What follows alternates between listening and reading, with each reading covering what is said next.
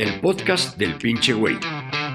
Prem Dayal, con su estilo irreverente, nos comparte 30 años de experiencia en el desarrollo de la conciencia y nos inspira a encontrar una mejor y más gozosa comprensión de la vida.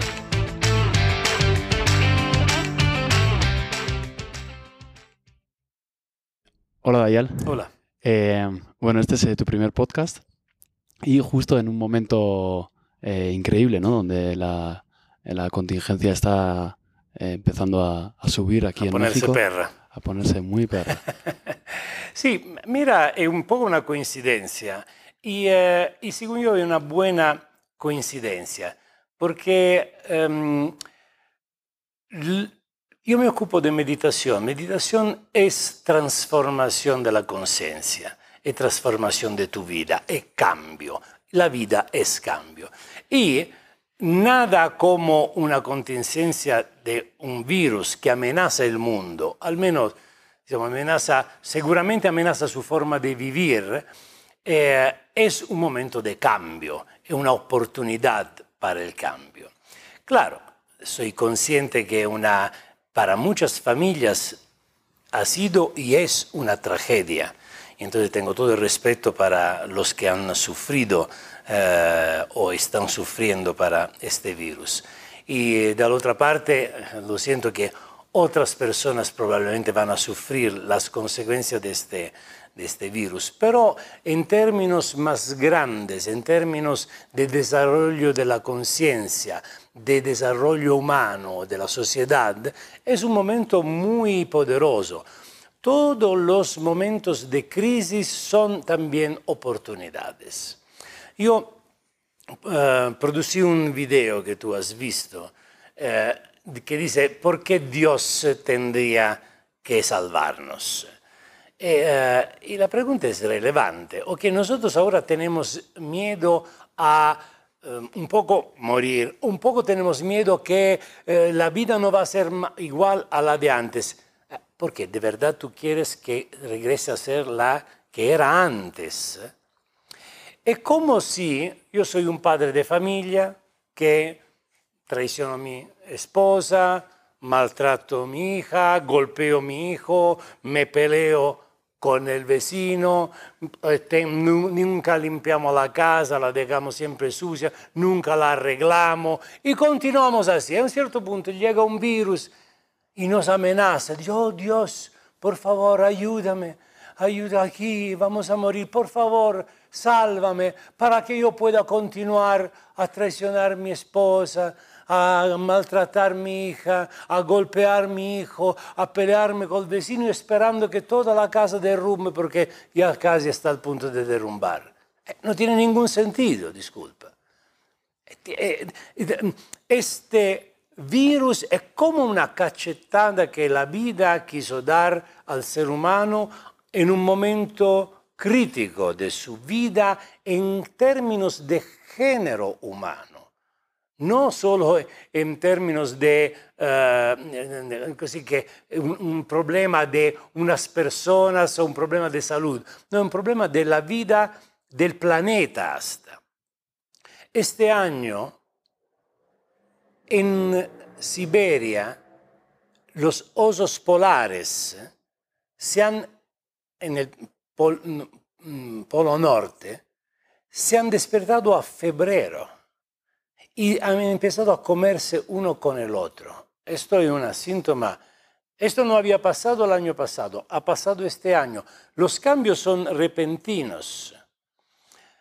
Uh, en mi ciudad, en la Italia, que es una ciudad sobre el mar en el sur, es primavera y ayer había la nieve. Hay cosas muy graves que pasan en la vida del ecosistema del cual nosotros somos partes. Todos sabemos esto, todos sabemos los riesgos que corremos y nadie hace nada. Y entonces parece como si la vida quiso decir, cuidado, yo los voy a cuidar, voy a encargarme de su pendejez, mandándole un virus que lo haga espantar bastante, que pare todas las actividades para que ustedes puedan, después de esto, ojalá empezar a vivir de forma más consciente, más pacífica, más amigable. Está el pueblo siriano, que son eh, nueve años que es en guerra. Seis o once millones, ahora no me recuerdo, de prófugos. Gente que tuvo que dejar su casa, como nosotros vivíamos, no es que era, ah, los pinches sirianos, no, era gente exactamente como nosotros, que tenía su casa, mandaba a los hijos a la escuela y tuvo que dejar todo, todos tienen muertos en familia,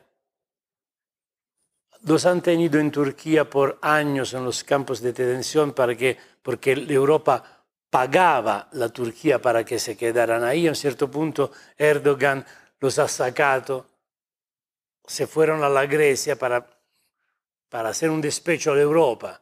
Y la Grecia, estos pobres güeyes, le han dado la bienvenida con los lacrimógenos porque no querían que entraran en Grecia.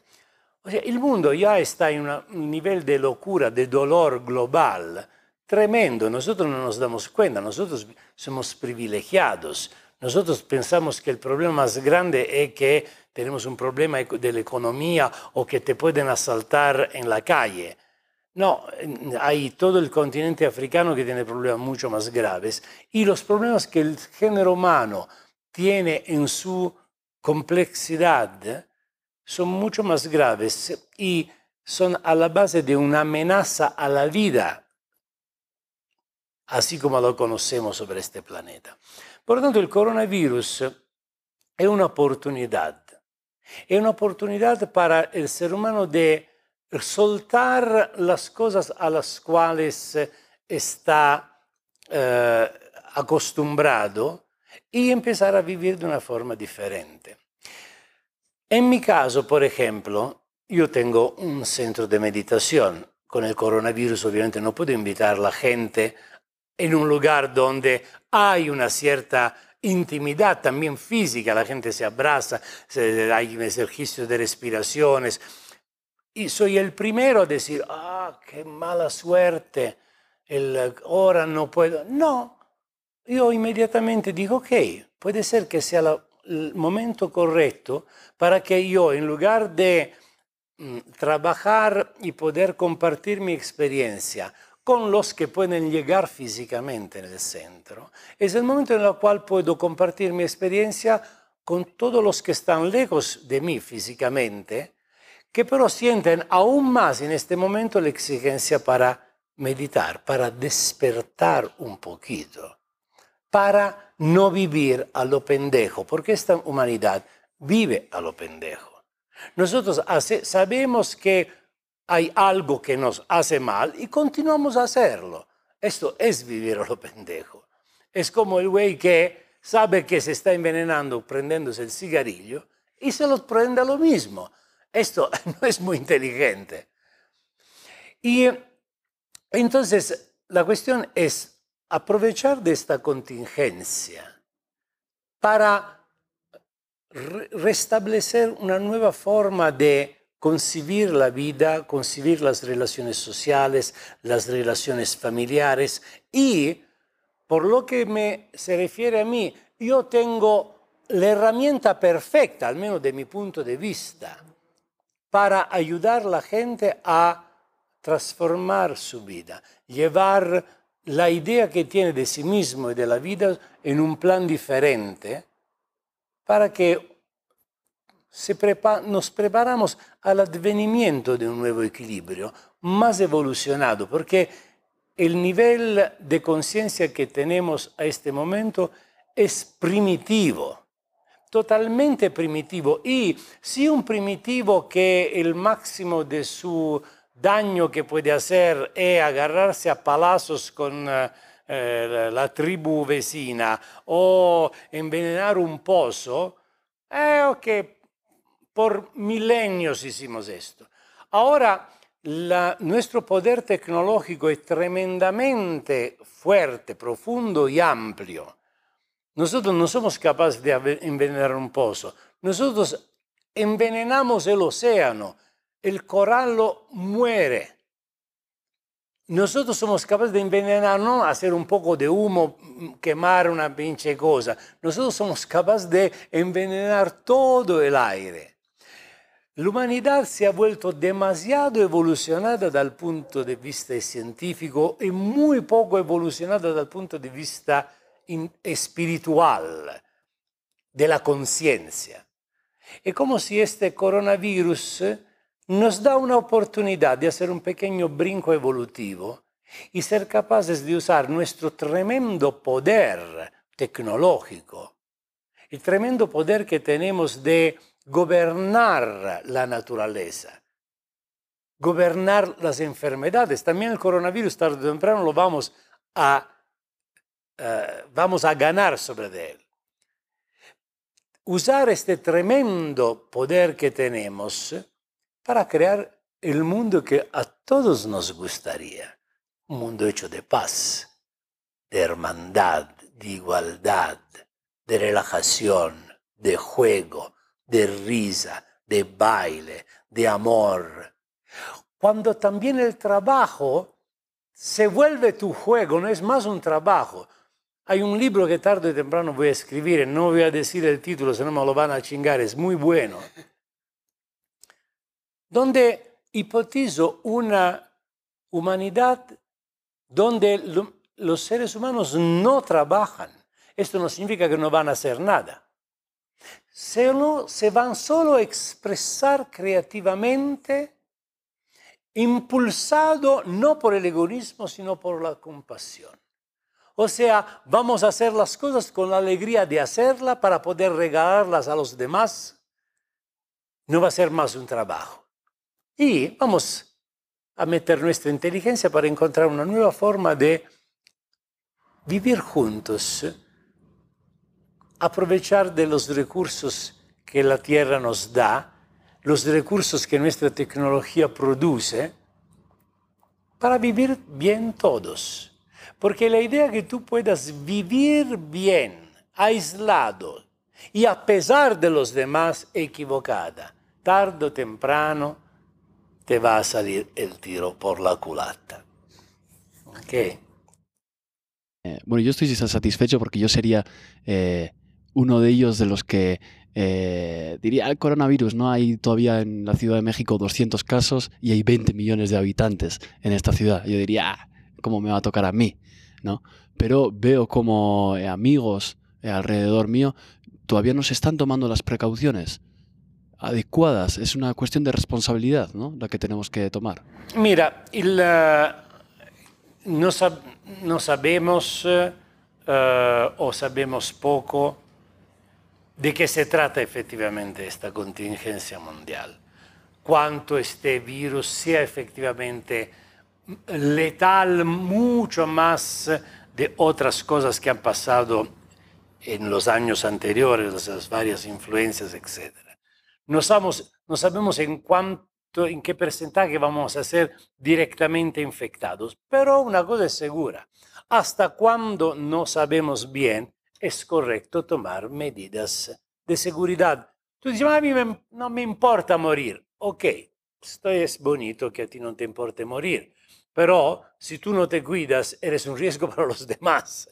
Tú tendrías que decir, me vale madres que mueran a causa mía, a causa de mí, pendejes otras personas. Ok, si quieres decir esto, eh, también eres libre de decirte, tomarte la consecuencia que implican lo que estás diciendo. Es una cuestión de responsabilidad social. Diferente es el, la actitud opuesta, que es el miedo, la paranoia. Esto es absurdo, no es un comportamiento inteligente el miedo, la paranoia el miedo es natural, cuando todos tenemos miedo a que eh, las cosas eh, empeoren, que te toquen personalmente, que muera tu abuelita o que pueda morir tú. Eh, esto es natural. Pero dejarse manejar por el miedo, dejar tu inteligencia como un rehén de tu miedo, ahí está muy peligroso, Porque en lugar de actuar con inteligencia, vas a actuar como una persona en pánico. Y una persona en pánico hace desastres.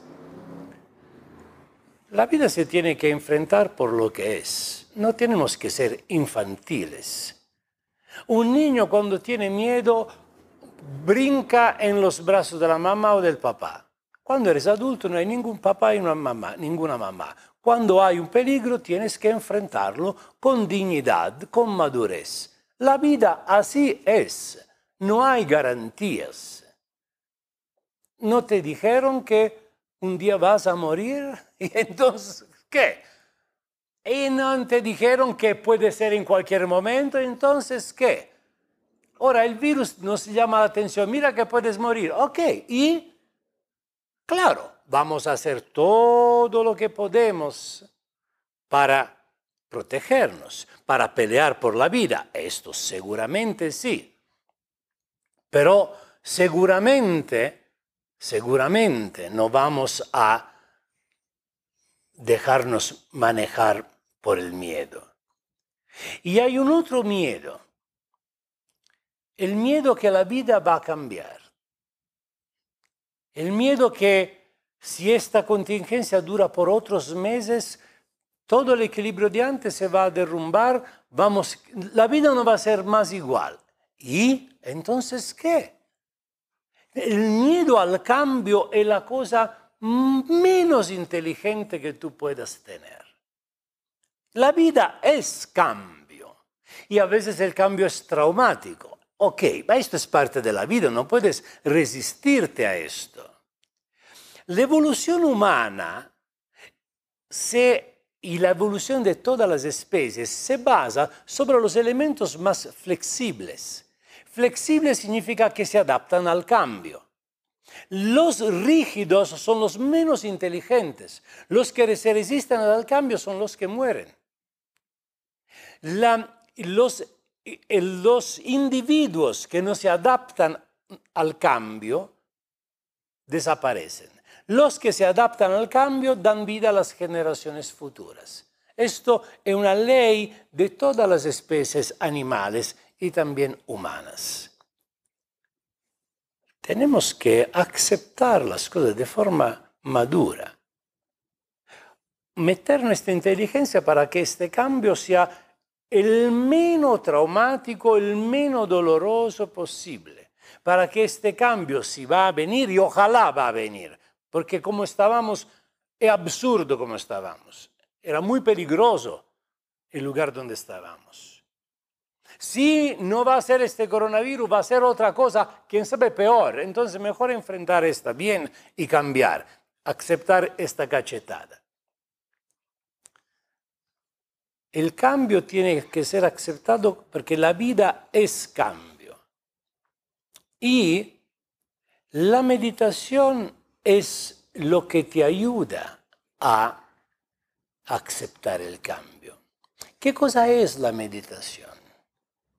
La meditación es la capacidad de salir de la mente y entrar en este momento presente, completamente conectado y relajado en la realidad presente. O sea, vivir despierto a la realidad. La mente es lo opuesto. La mente significa vivir en el sueño, tener unas ideas de las cosas como tienen que ser y tener estas como referencia para tu vida. O sea, la vida cambia continuamente y tus respuestas son siempre referidas a este fenómeno que es la mente, que es un fenómeno artificial y siempre que contiene informaciones que se refieren al pasado. Tus respuestas son las mismas y la realidad cambia continuamente.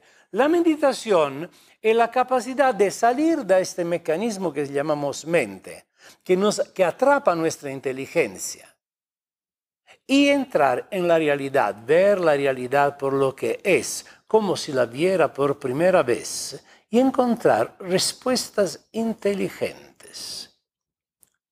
La meditación es una herramienta para liberar tu inteligencia da las garras de tu mente. Y entonces, para completar, y, eh, vamos a, a decir que cuidámonos, obviamente, eh, aceptamos esta contingencia con dignidad y con madurez, con atención y responsabilidad. Esto es lo que tenemos que hacer. Y lo que pase, pase. No podemos hacer nada más que esto. Encontrar nuevas formas para poder continuar a hacer lo que estábamos haciendo, las cosas mejores que estábamos haciendo. ¿Ok? Ok. Ok. Muchas gracias. Gracias, Ayala. Chao.